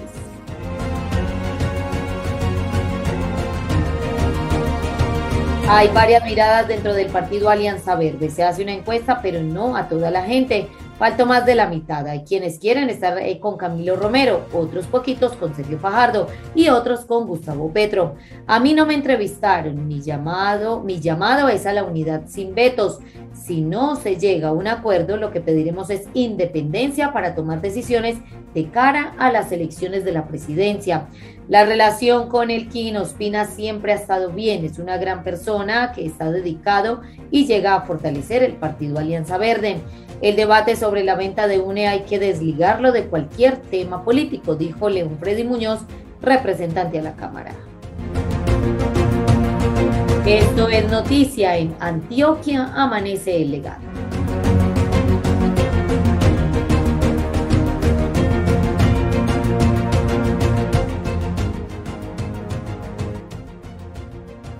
En Medellín vamos bien. Pusimos en marcha el MetroPlus de la Oriental y el Metrocable Picacho que beneficia a más de 420 mil personas. Avanzamos en obras del Metro de la 80 que será una realidad para convertirnos en una ecociudad con movilidad sostenible. Alcaldía de Medellín. Medellín Futuro. La Nación habla en Antioquia Amanece el legado. Siete de la mañana, siete minutos. Gracias por continuar con nosotros en Antioquia. Amanece el legado. Vamos a hacer una ronda informativa por los medios nacionales que están diciendo sobre el departamento, que están diciendo o titulando sobre Antioquia. Iniciamos. Descartan que haya personas atrapadas en derrumbe de Copacabana. Sigue desaparecido un hombre que se ahogó en el embalse de Guatapé. Investigan la muerte de un sacerdote anglicano en Copacabana. El religioso fue hallado con un golpe en la cabeza, tendido en el jardín de la parroquia Cristo Sanador de la vereda El Noral. También se está mencionando que Personería de Medellín inició vigilancia al Dagret por estaciones de bomberos. El Dagret deberá entregar un informe detallado de la situación de las máquinas con las que operan las estaciones de bomberos. El ejército pidió perdón por masacre de cuatro campesinos en Antioquia. Las víctimas fueron sacadas de un predio en el municipio de Montebello en el año 2000 y luego aparecieron muertas y vestidas con camuflado. Concejales no nos pueden hacer perder dos billones de pesos, dice Quintero Calle sobre UNE. El alcalde de Medellín aseguró que los concejales que por razones políticas le hagan perder dos billones de pesos a EPM y a la ciudad tendrán que responder. Millonario cargamento de cigarrillos de contrabando incautado en Urabá. El cargamento era transportado en dos lanchas que venían de Panamá y ellas habían eh, y en ellas habían 130 mil cajetillas de cigarrillos. Comisión del Senado aprueba conformación de la RAP entre Caldas y Antioquia. 19 familias víctimas del Space piden que el lote se registre a su nombre. Según el alcalde de Medellín, esto no sería posible porque el lote es propiedad de las víctimas, de los constructores y la propia alcaldía. Naufragio fue producto de la desesperación de los migrantes, dice la Defensoría, Defensoría del Pueblo confirmó la cifra de rescatados, fallecidos y desaparecidos del naufragio en Necoclí. 36 mujeres han fallecido por, han fallecido por el COVID-19. También se está mencionando, compañeros internautas, oyentes en otros medios nacionales sobre el departamento que eh, investigan extraña muerte de un sacerdote. Padres de niños piden que docentes respondan por abusos de Manolo en jardín infantil en Medellín. Continúa el tema sobre este centro infantil en Santa Cruz. Afectados por el desplome del edificio Space en Medellín, piden que el lote se registre. Problemas con bóvedas, pues ha retrasado intervenciones de la JEP en Cementerio Universal de Medellín. Niño de 12 años y un adulto mayor, las nuevas víctimas de las lluvias en Antioquia. Alcalde de Envigado se quejó porque delincuentes quedan en libertad pese a cometer delitos. Ningún gobierno se puede convertir en un país sándwich, dice Marta Lucía Ramírez por crisis en Necoclí habíamos advertido y no se tomaron medidas. Defensoría del Pueblo sobre naufragio en el municipio de Necoclí, Urabá, Antioqueño. En otros medios, para finalizar, compañeros internautas oyentes, se está mencionando también que hay doble eh, trabajo en el Ministerio de Justicia por lo que viene sucediendo en temas de seguridad en el departamento de Antioquia y algunas de sus subregiones. Siete de la mañana, diez minutos. Avanza, Antioquia amanece el legado. Vamos a ver qué dicen nuestras redes sociales con Elkin Lau. Ponte tu mejor pinta y enciende motores porque la Alcaldía de Envigado te invita a participar en el primer desfile de motos clásicas y antiguas, el domingo 24 de octubre saliendo del Polideportivo Sur en la Semana de la Cultura y Fiestas del Carriel 2021. Envigado es tradición. Inscribe tu moto hasta el 20 de octubre en www.caracol.com.co slash Medellín y prepárate para disfrutar de un evento pionero en la ciudad señorial. Juntos sumamos por Envigado. Encuéntrenos en redes sociales como Antioquia Amanece El Legado para que esté bien informado y no se pierda ningún detalle de lo que pasa en Medellín y Antioquia. Siete de la mañana, once minutos. Nos vamos para nuestras redes sociales, en el Facebook Live, también en nuestro canal de YouTube. Aparecemos como Antioquia Amanece el legado. Aquí hacemos la verdadera comunicación, porque ustedes nos escriben, nosotros a esta hora leemos, eso sí, con el respeto de parte y parte. Un saludo muy cordial en el Facebook Live para Paca Calle Tavares. Dice saludos, buenos días, reportando sintonía permanente al mejor noticiero político de Antioquia. Dios la bendiga. Carlos Gustavo Quijano Restrepo, saludo afectuoso y fraternal. Dios nos bendiga. Zapata Giletelberto dice, el cotarro político de este espacio nos gusta. Así lleguen personajes que no tienen que ser de nuestro agrado, pero aquí saben, sabemos lo que piensan del tema político que a todos nos interesa saber. Saludo muy cordial a Eduardo Paz, dice, señores Antioquia, amanece legado, muy buenos días, los escucho en Envigado. Carlos Castrillón dice, muy buenos días, cordial saludo desde Girardota, Antioquia, bendiciones. Carlos Fernández dice, buenos días, llegó alguien en el consejo que sí va a hacer control político, tengan cuidado, lo dice Carlos Fernández. Redfa Patiño nos saluda, Libardo Tavera dice, buen y bendecido día, señores periodistas de Antioquia, amanece legado, Elkin Lavó, Luisa Fernanda y Juan Pablo. John Jairo Arcila Echeverri dice, buenos días, Antioquia, amanece el legado. Iván Giraldo advierte, saludos a la mesa de trabajo desde la ceja, Antioquia. Luis Hernández dice, desde San Carlos, Antioquia, un saludo. Luis Alfonso Mejía dice, buenos días a la mesa, señores, qué pena con el recinto del Consejo. Más bien parece una finca de reuniones de mafiosos demostrando quién tiene más poder y más con ese bravucón de Julio González. No merece estar allá en una curul regalada. Lo dice Luis Alfonso Mejía Correa a través del Facebook Live. Cada quien responde públicamente por lo que advierte. Carlos Muñoz dice, con todo respeto, usted no entrevistan sino a la oposición. ¿Será que no tienen la pauta con la alcaldía? Don Carlos Muñoz, acabamos de entrevistar a León Freddy Muñoz, quien apoya al alcalde de la ciudad de Medellín. Aquí los entrevistamos a todos. Aquí intentamos ser ecuánimes en torno a los invitados y la información que entregamos. Edwin Esteban Valencia dice saludos cordiales a todos los periodistas de Antioquia, Amanece Legado y a toda su fiel audiencia. Finalmente, León Ochoa dice buenos días, mesa de trabajo, cordial saludo. Un saludo muy cordial para todos ustedes. Muchas gracias por estar en la sintonía. Siete de la mañana, 14 minutos. Le madrugan a la información en Antioquia. Se caracterizan por la calidad de sus informaciones y la seriedad en sus opiniones. Ellos son Juan Pablo Vélez, Luisa Restrepo y Elkin Lavoe.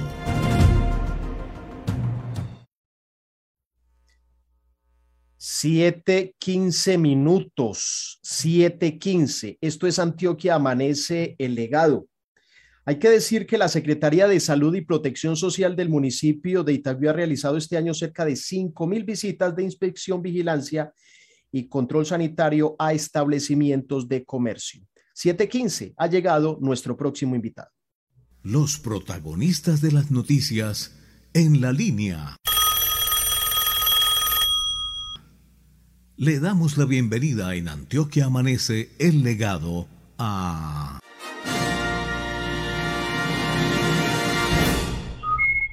El personero de la ciudad de Medellín es William Jeffer Vivas. A esta hora lo tenemos a través de Antioquia Amanece el Legado. Señor personero, muy buenos días. Lo saluda todo un departamento. ¿Cómo está? Buenos días, Elkin. Un saludo para los compañeros de la mesa. Un saludo a todos los oyentes del Poblante Peño que nos escuchan a través de esta importante emisora. Ahora estamos hablando de lo que ha venido ocurriendo en el Parque Lleras y, comenzaba, y comentamos porque lo vivimos y lo observamos, había un vehículo de la personería de Medellín muy pendiente de lo que ocurre en el Lleras, inclusive eh, algunos jóvenes menores de edad, eh, los, como diría mi abuelita, los metieron al vehículo, menores de edad que están haciendo y muchos, infortunadamente, ofreciendo sus servicios sexuales. ¿Cuál es el papel, la labor de la personería en torno al Parque Lleras y también lo que ocurrió? ¿Cuál es la postura de ustedes en torno a este extranjero holandés que llevó una dama muy ligerita de ropa haciendo un video? Bueno, la personería municipal tiene como deber constitucional de procurar la defensa de los derechos de todos los ciudadanos y aquí en especial el interés superior que tienen los derechos de los niños, niñas y adolescentes. Nosotros desde el año anterior venimos hablando y haciendo las respectivas alertas sobre la presunta posible utilización eh, de los niños para, para estos menesteres. Es así que eh, el 16 y 23 de diciembre del año anterior emitimos una alerta de lo que pasaba por la Veracruz y en otros sectores de la ciudad. Hemos estado todos los fines de semana en el Parque Lleras, en otros sectores de la ciudad, conociendo y viendo lo que está ocurriendo para eh, llamar a las autoridades, llamar a la alcaldía municipal, al bienestar familiar, para que a la Policía Nacional, para que hagan presencia permanente, para poder combatir esta conducta y también que hagan algún tipo de actividades que empleen políticas públicas, políticas públicas para poder prevenir esta situación que ya es de conocimiento público. El video que ustedes eh, conocen, que hemos conocido todos, que se envió a través de noticieros y redes sociales, eh, muestra una realidad de lo que está pasando en el Parque Lleras, lo que está pasando en la parte céntrica de la ciudad de Medellín y que merece todo el reproche de la personería municipal porque Medellín no es lo que muestra o lo que quiso mostrar ese, ese, ese acto de este extranjero, a lo cual eh, vimos como unos ojos que la Policía Nacional le impusiera una medida policía en contra de estas personas y es muy importante que aparte de las medidas represivas que se adopten en este sector es que haya realmente una acción por parte del bienestar familiar, por parte de la alcaldía municipal, para poder prevenir este tipo de conductas. Personero, le quiero cambiar de tema y es que pues, en las últimas horas se ha dado la noticia que el DAGRET, eh, está bajo vigilancia de la Personería de Medellín, pues algunas estaciones de bomberos, eh, en este caso la de Campo Valdés, estuvo cerrada por falta de personal. La de la Floresta y 12 de octubre no cuentan con el personal necesario. ¿Qué hacer? ¿Qué decir? ¿Y qué se sigue entonces con esta entidad de la Alcaldía de Medellín? Nosotros recibimos eh, quejas ciudadanas sobre algunas presuntas irregularidades que se estaban presentando eh, en esta estación, eh, en una estación de bomberos en la cual la maquinaria y la indumentaria de estos se encontraba en malas condiciones, lo cual no permitía hacer reacción a las emergencias que se presentaran en la ciudad. Producto de ello, decidimos desde la unidad de vigilancia administrativa, hacer una vigilancia de reacción inmediata con el objeto de verificar lo que está ocurriendo en esta estación de bomberos y poder determinar si esto es constitutivo de una falta disciplinaria o de otra índole. De resultar así en la vigilancia de reacción inmediata que estamos realizando, inmediatamente enviaremos las copias a la unidad disciplinaria de la personería, lo que sea nuestra competencia, a la Procuraduría, lo que sea competencia de esta, o a otras entidades de control que así resulta de la vigilancia que estamos realizando.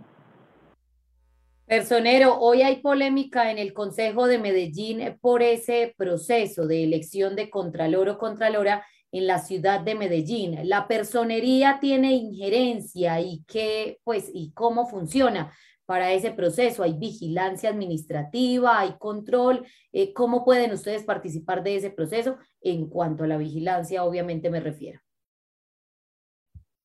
Eh, bueno, inmediatamente se inicie el proceso, eh, nosotros debemos, a petición de parte o de oficio, hacer acompañamiento para hacer vigilancia a este proceso, de tal manera que se pueda verificar que se están cumpliendo, respetando eh, principios legales y constitucionales.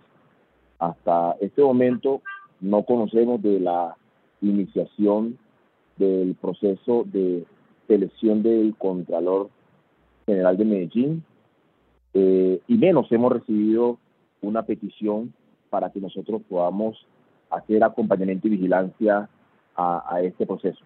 Esperamos que este proceso se realice en los tiempos eh, que determina la ley y en los términos que determina la ley y que no haya necesidad de que haya intervención ni de personería ni de la Procuraduría General de la Nación. Personero, ya han llegado los recursos, el tema de contratación dentro de la personería, ¿cómo ha estado? Bueno, nosotros eh, hayamos tenido algunas dificultades eh, que han venido mejorando. En un convenio que tenemos con la Secretaría de Inclusión Social y el Colegio Mayor, la cual el Colegio Mayor haya tenido algunas dificultades en tramitar las cuentas de cobro de nuestros contratistas para poder cancelar de manera oportuna sus honorarios. Esto ha venido mejorándose a raíz de una serie de compromisos que ha suscrito el Colegio Mayor con la Secretaría de Inclusión Social, con la Personería Municipal, y que esperamos que eh, no se vuelvan a presentar estas dificultades, que el pago sea oportuno. Eh, ya a esta fecha, ya habían personas que tenían pagos retrasados desde el mes de abril, algunos de mayo, otros de julio. Hoy tenemos eh, información que ya se está tramitando los pagos del mes de septiembre eh, algunos contratistas, lo cual esperamos que pronto estemos al día eh, en esto y hemos sido muy insistentes con el Colegio Mayor para que agilice los trámites y haga el pago de nuestros contratistas que se dedican a la labor de defensa de derechos humanos, atender las quejas, las denuncias de derechos humanos en la ciudad de Medellín. Personero, finalmente, ¿cuándo es el trasteo? ¿Qué se sabe de la nueva sede de la Personería de Medellín? Tenemos la esperanza, Luisa, tenemos la esperanza que antes que termine mi periodo, dejar a la ciudad de Medellín con una sede de la personería digna para atender a todos los habitantes de Medellín, a todas las personas que llegan a Medellín que requieren los servicios de la personería, pero ante todo una sede digna para los funcionarios de la personería de Medellín. Hasta ahora estamos buscando todas las opciones, estamos haciendo todas las acciones, buscando edificaciones para que ojalá pudiésemos acceder a un comodato, pero hasta ahora no tenemos una respuesta clara de cuándo se soluciona el asunto de sede de la Personería Municipal de Medellín. Y Lisa, permíteme aquí decir algo eh, muy preciso y pequeño, y es que eh, a veces muchas personas nos preguntan, bueno, y la personería, si tiene autonomía presupuestal y financiera, ¿por qué no compra su sede? ¿Por qué no soluciona el tema de sede? Resulta que nosotros, eh, por ley 617 de 2000, no podemos hacer ningún tipo de inversión, no tenemos recursos de inversión, nuestros recursos son de funcionamiento. Adicional a eso, pudiésemos, en términos ciertos, arrendar una, una edificación, pero una edificación, eh, arrendarla para que pueda funcionar la personería con el número tan grande de empleados, eh, de funcionarios que tenemos, eh, hemos hecho todas las averiguaciones y la más económica nos está costando alrededor de 400 millones de pesos, lo cual no eh, tenemos la capacidad, nuestro presupuesto eh, no tiene la posibilidad de asumir este gasto. Por eso en casi todo eh, las personerías del país, por no decir todas, es la administración municipal la que dispensa del el espacio físico donde esta funciona, así como ocurre igualmente con el Consejo Municipal. Señor personero, don William Jeffer Vivas, muchas gracias por estar en Antioquia, Amanece Legado. Estaremos muy pendientes de todas las actividades y las acciones que ocurren dentro de la personería de Medellín. Muchas gracias y feliz resto de día. Gracias a ustedes, eh, Dios les bendiga. Siete de la mañana, 26 minutos. Ahí estaba el personero de la ciudad de Medellín, don William Jeffer Vivas, aquí en Antioquia Amanece el Legado. Ponte tu mejor pinta y enciende motores porque la Alcaldía de Envigado te invita a participar en el primer desfile de motos clásicas y antiguas, el domingo 24 de octubre saliendo del Polideportivo Sur en la Semana de la Cultura y Fiestas del Carriel 2021. Envigado es tradición. Inscribe tu moto hasta el 20 de octubre en www.caracol.com.co slash Medellín y prepárate para disfrutar de un evento pionero en la ciudad señorial. Juntos sumamos por Envigado. ¿Se sacarán los trapitos al sol? ¿A quién se le secarán? ¿A quién se le quedarán mojados? Trapitos al sol. Siete de la mañana, 27 minutos. Y vamos a hablar de los trapitos al sol que se sacaron, que se sacaron el señor Esteban Restrepo. Esteban Restrepo, secretario de gobierno de la alcaldía de Medellín, y el concejal Daniel Carvalho. Daniel Carvalho, rápidamente, para entrar con nuestro invitado, pues dijo Esteban Restrepo en sus redes sociales. A mí me parece irresponsable el argumento de concejales de Medellín. Los puntos, abro comillas, es que no confiamos en el alcalde, cierro comillas, para votar un proyecto por meterle política a todo, están parando el desarrollo de Medellín. Sigue, estos concejales tumbaron el acuerdo que buscaba el aeropuerto Olaya Herrera y, y que se convirtiera en el parque más grande de la ciudad, que liberaba altura para la densificación y construcción de Medellín hacia la centralidad, lo que generaba empleos, más viviendas e ingresos a Medellín. Ante esto, respondió el señor Daniel Carvalho, concejal de la ciudad. Esto no es cierto, secretario. El proyecto que se negó en el Consejo de Medellín no estipulaba hacer un parque. El proyecto se cayó porque el alcalde fue mentiroso y porque no lo consideramos adecuado para la ciudad. En el tercer periodo de sesiones del Consejo Municipal de Itagüí, los secretarios están presentando los informes de gestión del año 2021. Acompáñanos. Las sesiones son transmitidas por Facebook, arroba Consejo de Itagüí Oficial. Los protagonistas de las noticias en la línea. Le damos la bienvenida en Antioquia Amanece el legado a... Él es Julio González Villa, concejal de la ciudad de Medellín por Centro Democrático. Los saludamos a esta hora, concejal, a través de Antioquia Amanece el Legado. Muy buenos días, los saluda todo un departamento. Buenos días, aquí dispuestos a hablar con ustedes. Muchas gracias. A usted, señor. Escuchamos en el inicio de nuestro programa hoy algunas de sus exposiciones y cuestionamientos en torno a la elección de la institución universitaria tecnológico de Antioquia para la elección del Contralor de Medellín. Hubo rifirrafe, usted habló de mañosos dentro de la mesa directiva del Consejo, el presidente del Consejo le respondió, habló del Censa, don Albert Corredor le respondió. Después de todo lo que ocurrió ayer y ya con cabeza más fría, ¿qué piensa? ¿Se arrepiente de algo que dijo ayer o sigue teniendo la misma postura? Hombre, yo ando muy preocupado con lo siguiente. Eh, resulta que tal vez fuera del control político, la función más importante del consejo de una ciudad es elegir al contralor.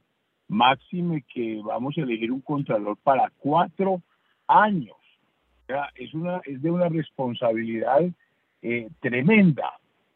Y el artículo 272 de la Constitución Nacional dice que el Contralor Municipal debe ser escogido por el Consejo Municipal de una terna conformada por quienes obtengan los mayores puntajes en convocatoria pública, conforme a la ley. Eso es lo que dice la Constitución, de una terna conformada por quienes obtengan los mayores puntajes en convocatoria pública. ¿Qué sucedió? estamos en, sesiones plenarias y la mesa directiva no explicó, no eh, expuso en la plenaria cómo iba a hacer esa convocatoria pública y resolvió ella, la mesa directiva, motu propio, sin consultar con la plenaria, decidir que ella había invitado a unas universidades y que se había ganado ese proceso, que se había ganado ese proceso, pues eh, el, el, el, el, IT, el, Instituto Tecnológico. Y entonces, eh, ese es el cuestionamiento. El cuestionamiento es, hombre, eh, es, la convocatoria debe ser pública, pero la convocatoria debe ser lo suficientemente transparente, amplia, en el que haya debate, en el que se invite acaso a las mejores universidades del país, si es que acaso quiere hacerse por medio de universidades. Ese es el cuestionamiento. Habiendo en la ciudad de Medellín universidades tan importantes como la Universidad de Antioquia, como la Universidad Nacional, como la Escuela de Minas, eh, la Universidad de AFIT, la Bolivariana, la Medellín, la, Escuela de Ingeniería de Antioquia, la Universidad CES, etcétera, no me no no no no me parece y a mí y yo no fui el único que estamos en desacuerdo con la forma como se decidió que fuese el tecnológico para hacer una tarea tan compleja. Esa, y, por eso me reafirmo en, lo que dije. Eh, eh, que hay, que, que hay universidades de universidades. No es lo mismo estudiar en Harvard que, que, que, estudiar en el tecnológico, lamentablemente. No es lo mismo una que otra. Hombre, hay unos, hay unos, eh, hay unos estudios eh, ya definidos que dicen cuáles son las mejores universidades del país y ahí dice cuáles son las mejores universidades de Medellín. Eso está establecido mm, con, con datos, eso lo tiene el gobierno. ¿Por qué no se acudió a las mejores y no, y no, hacer una cosa así abierta a espaldas del Consejo? Ese es el cuestionamiento. Señor. Concejal, eh, le quería preguntar, eh, pues usted acaba de decir, reafirmo lo que dije ayer en sesión, pero también le quiero preguntar, ¿de pronto usted se arrepiente hoy de esa expresión que utilizó eh, en contra de la mesa directiva, mañosos? ¿Se arrepiente de haberlo dicho? Yo eh, eh, usé la palabra con mucho cuidado y precisamente leí lo que dice el diccionario de la Real Academia Española sobre el tema de mañoso. Y ahí, y ahí simplemente, y, y, y, el concepto no es ofensivo. El concepto como está definido en la palabra dice que, que inclusive eh, hace alusión a una maniobra eh, muy, muy inteligente. Entonces, entonces, a eso me refiero. Ahora, si alguien se siente ofendido con una palabra, pues le digo, lea el diccionario. Yo creo que, que, hay, que, que hay que acudir al diccionario.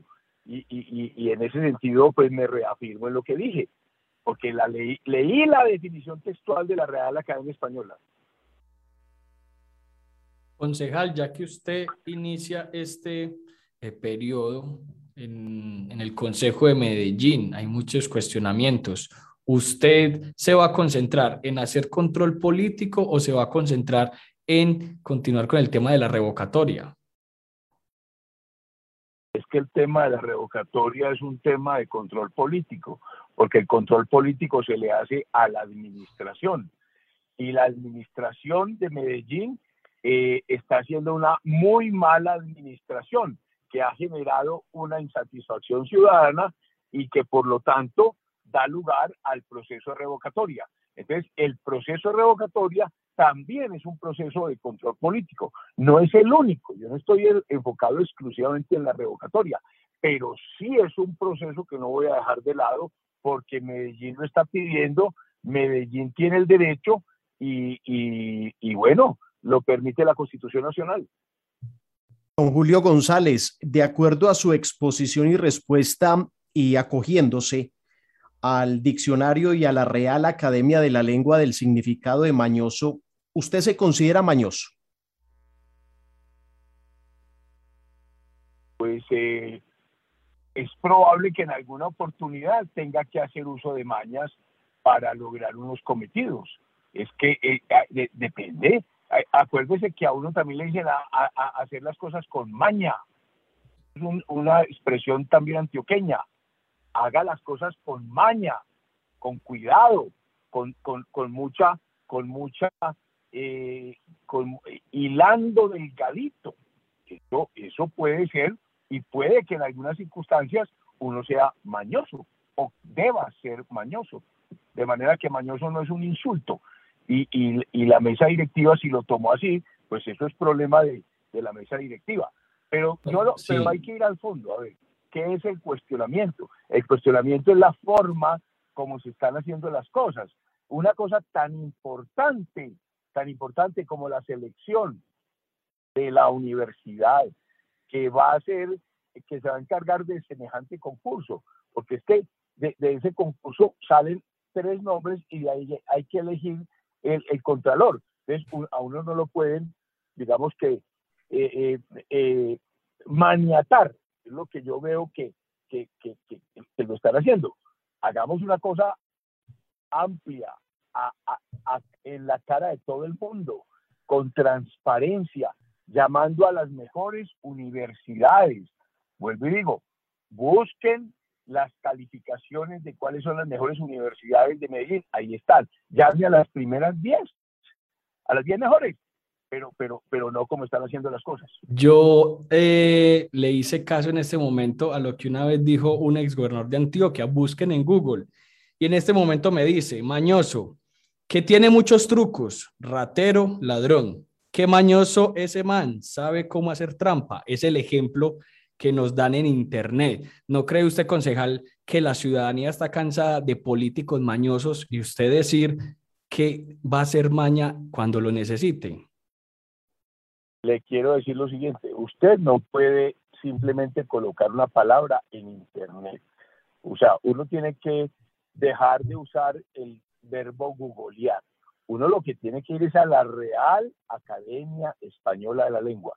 El significado correcto de la palabra maña está es en la Real Academia Española de la Lengua, no en Internet. Ahora, use el Internet, busque la RAE, la Real Academia Española, y dice una cosa muy diferente a la que usted está diciendo. Sí, esto, esto de expresiones genera mucho debate e interpretaciones como tal. Señor Julio González, ¿cuál es la solución? Lo que usted propone en torno entonces a la elección del Contralor en Medellín. Ya no hay tutía que valga para que se cambie el tecnológico de Antioquia como la entidad seleccionada o qué puede pasar y qué propone usted? No, claro que se puede echar para atrás. Es que se volteó el Titanic uno en aras de que la ciudad tenga lo mejor. Claro que se puede. Se debe llevar a debate al interior de la plenaria en el Consejo y que el Consejo diga a qué universidades se deben invitar, bajo qué condiciones, qué carta es la que se debe dirigir, se debe formar una comisión y hacer lo que más le conviene a la ciudad. Eso es lo que se debe hacer.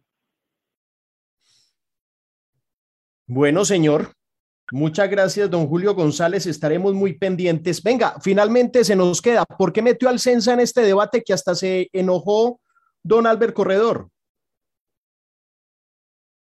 Hombre, es que eh, eh, Albert Corredor se enoja, es muy, muy, muy susceptible. Yo mencioné no solamente el Censa, mencioné muchas universidades.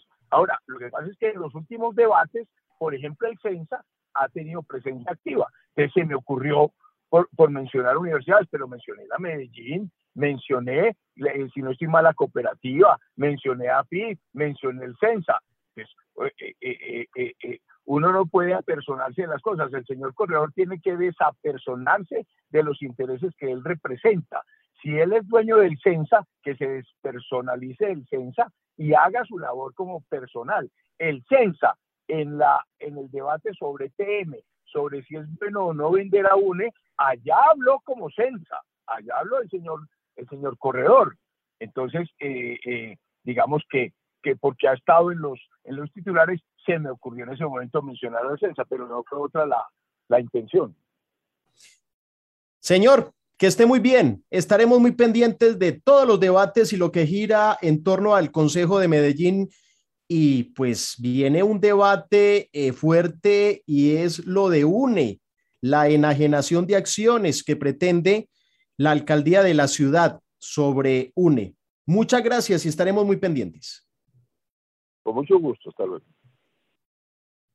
7:42 minutos. Ahí estaba Julio González Villa, mañoso, maña. Él mismo lo dijo, que será un concejal mañoso para sacar lo que tiene que sacar. Ahí queda el debate. A ver, yo busco aquí en la Real Academia de la Lengua. Real Española. Real Academia Española dijo.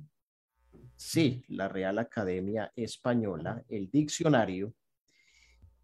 Y después de estos comerciales, y primero llega doña Luisa Fernanda con un mensaje, les vamos a contar, porque ojo, en la RAE, Real Academia Española, también habla de palabras universales y lo que significa en cada país. Doña Luisa. El Consejo Municipal de Itagüí está estudiando el proyecto de acuerdo número 14, por medio del cual se expide el presupuesto general del municipio de Itagüí para la vigencia fiscal 2022. Se determinan los ingresos y se clasifica el gasto. Acompáñanos. Las sesiones son transmitidas por Facebook, arroba Consejo de Itagüí Oficial. Ya la tengo, ya la tengo, mañoso que tiene maña, que se hace con maña, que tiene mañas, entre paréntesis, resabios. En El Salvador, Nicaragua, República Dominicana, dice que es ratero, ladrón, en El Salvador, Nicaragua y República Dominicana. En Perú, es una persona lujuriosa. Seguimos investigando. 7:43 minutos. En Medellín vamos bien. Pusimos en marcha el MetroPlus de la Oriental y el Metrocable Picacho que beneficia a más de 420 mil personas. Avanzamos en obras del Metro de la 80 que será una realidad para convertirnos en una ecociudad con movilidad sostenible. Alcaldía de Medellín. Medellín Futuro.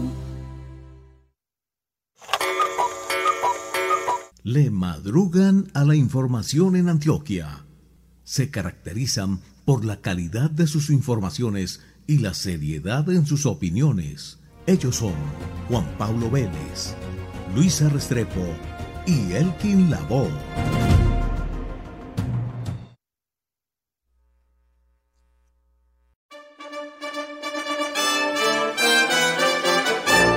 El deporte es espectáculo. El fútbol, una pasión. Con ustedes, Elkin Lavoe, 100% positivo. 7 de la mañana, 45 minutos. Ayer hubo un partidazo en el fútbol colombiano y no de dos equipos grandes, pero sí tradicionales que están luchando no descender de nuevo. Hablamos en Armenia del juego Deportes Quindío 2 Deportivo Pereira 3, dos equipos, reiteramos, que pretenden no descender en el fútbol profesional colombiano. Punto 2. Ya ha salido la venta de boletas primero para los abonados hinchas de Atlético Nacional. Nacional será local por efectos de taquilla. Se le entregará una tribuna al hincha de Independiente Medellín, por lo menos a la norte, la Resistencia Norte Subarra, para el juego del próximo sábado Nacional Local Independiente Medellín visitante. Ojo, para este partido se amplía la capacidad de ingreso del hincha de corazón al estadio de Nacional y de Medellín. Podrán ingresar 34 mil hinchas de corazón en un muy buen juego. Nacional arriba, Medellín no tanto. Medellín eh, peleando ingresar a los ocho, Nacional ya clasificado dentro de los ocho del fútbol colombiano, pero igual clásico es clásico. Otro punto, jugará selección colombiana de fútbol ante Ecuador el día de mañana, señoras y señores. Y este partido precisamente será a las 4 de la tarde. Es que uno a las 4 en Barranquilla, la temperatura y la humedad cuenta para jugar fútbol. Colombia-Ecuador. Ecuador viene de perder dos goles por uno ante Venezuela y Colombia viene de empatar en condición de local ante la selección de Brasil. Se habilitó también el 75% del estadio para el día de mañana, es decir, que unas 34 mil personas pueden ingresar. Eso sí, en Barranquilla uno ve, y esto no es nuevo, esto no, me pueden decir, vea, vaya, cuente los hinchas cuántos hay en cada partido. Muy difícil. Pero por experiencia y conocimiento del metropolitano, uno sí ve mucha más gente de lo que cantan oficialmente. 7 de la mañana, 47 minutos. La gente nos pregunta de la polla del partido de Colombia. Mañana la hacemos. Mañana hacemos la polla con nuestros compañeros, nuestra parte audiovisual, nuestros productores y demás. 7:47 minutos. Esto es Antioquia Amanece Legado. Doña Luisa Fernanda, un mensaje a esta hora.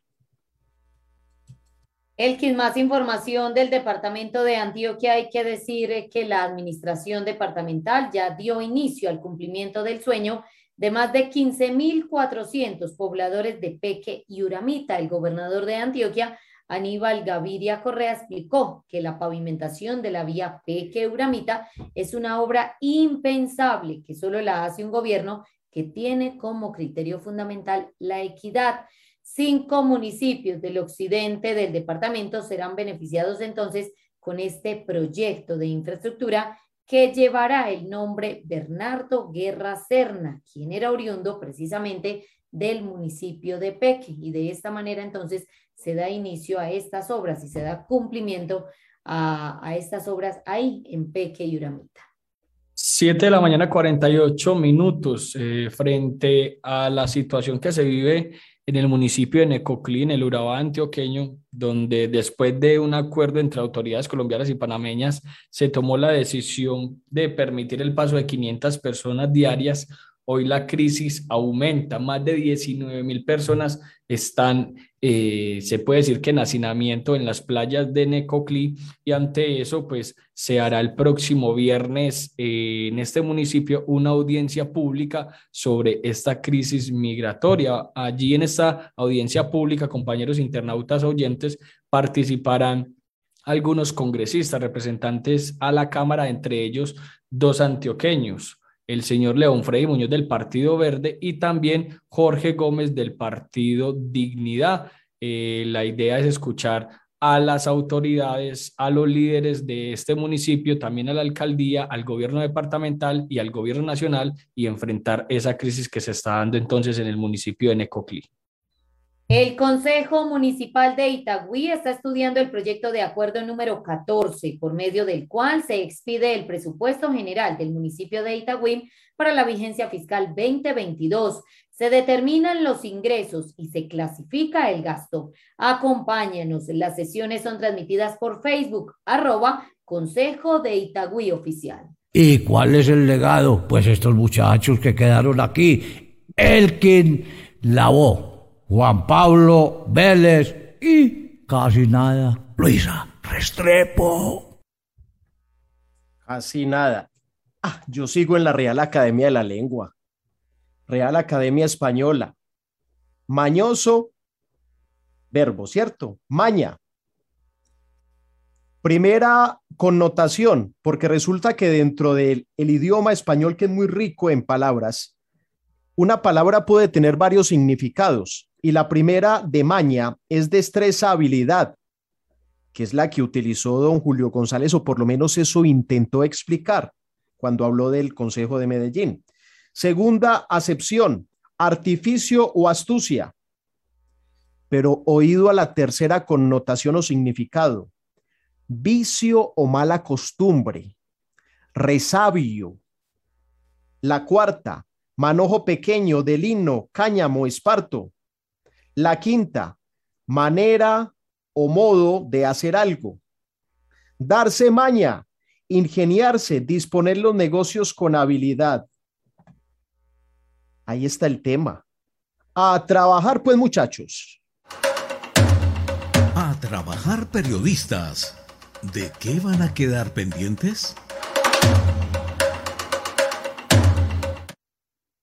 Siete de la mañana, 51 minutos. De manera mañosa vamos a buscar algunos concejales a ver qué dicen, qué más argumentan sobre ese tema de UNE, sobre EPM, sobre el rifirrafe entre algunos concejales y la administración municipal, porque hay muchos comentarios, hay muchas posiciones, no solamente de la alcaldía y de la oposición. Si no le pregunto, no duermo, por lo que acaba usted de decir, ¿usted se considera mañoso?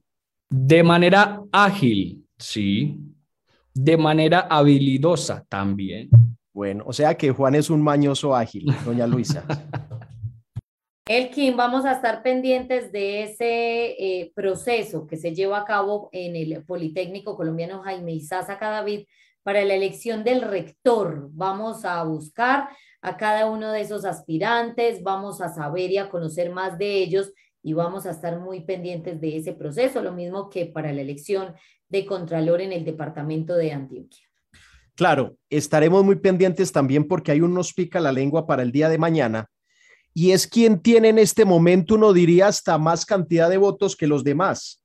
Ahí, haciendo como un presupuesto y un preámbulo de lo que puede ser eh, eh, la votación para elegir al nuevo rector del Politécnico, Jaime Isaza Cadaví. Recordemos que son nueve votos desde el gobierno nacional, departamental, egresados, estudiantes y demás.